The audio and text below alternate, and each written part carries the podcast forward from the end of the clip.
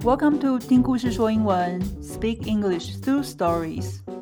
The more you listen, the better you speak. This is Lu. This is Tati.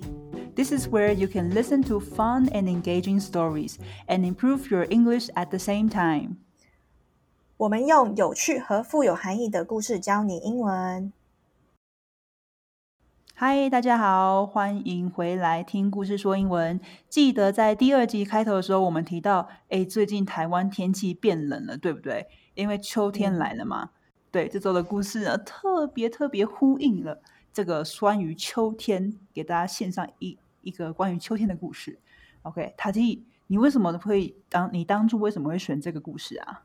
我当初其实会选这个故事，是因为在高中的时候，呃，只要到了秋天，我们的学校呢，因为那时候在住在加拿大，老师基本上英文老师都会给这个故事，所以它已经算是一个加拿大的传统。那在这边的抬头是 The Goose Who Tried to Keep the Summer，那这个 Goose 比较像是野雁，不是鹅哦。那很多人可能会听到 Goose 就会想到是鹅这样子。没错，对，所以它是 Canadian Goose，它是一种呃有点像国鸟，然后它们每到了秋天呢，就会开始呃往南飞。哇，OK，所以我们这时候很贴心，也帮他帮大家在讲义里面附上这个 Canada Goose，OK，所以你想看的话，你请要记得下载这个讲义，OK，Very excited for the story。记得我们会先用很慢的速度讲一次故事给你听，然后之后呢才是正常速度。所以你想要练习跟读啊，shadowing 的同学可以先用慢速版本练习哦。All right, let's get started.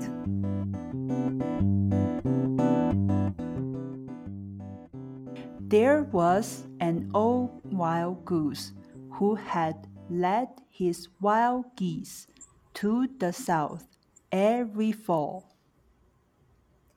He flew ahead, and the rest followed. So he thought to himself as the most important goose. The wild goose also tells the woods the fields and the waters to get ready for winter. He knew they waited for him, so he had grown to feel very proud of himself. He lived in a swamp that was very comfortable. Why do I bother to go south. The wild goose thought to himself. The weather here will not grow cold if I stay. I will not migrate this fall. Very likely, I will keep the summer. The woods, the fields, and the waters didn't hear the wild goose this fall. But they couldn't wait any longer, so they prepared themselves for the winter without the wild goose. All the other geese discussed and decided to go south with a new leader. Then winter came. An icy wind blew through his feathers. His throat was so stiff with cold that he could not breathe. He thought to himself, It seems that I have not kept winter away after all. What should I do? I will die. Then a sun heard the faint cries of the old wild goose and was sorry for him. The sun melted the ice so that the goose could warm up a little bit. The goose rose and stretched. Thanks to the sun, he started flying south. He looked down at the woods, the fields, and the waters. They had known it. They had not waited for the call of the old wild goose. Okay, now you're going to listen to the story again in a normal speed. There was an old wild goose who had led his wild geese to the south every fall. He flew ahead and the rest followed, so he thought himself as the most important goose. The wild goose also tells the woods, the fields, and the waters to get ready for winter.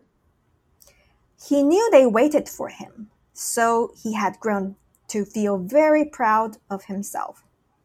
He lived in a swamp that was very comfortable. Why do I bother to go south? The old wild goose thought to himself. The weather here will not grow cold if I stay. I will not migrate this fall. Very likely I will keep the summer.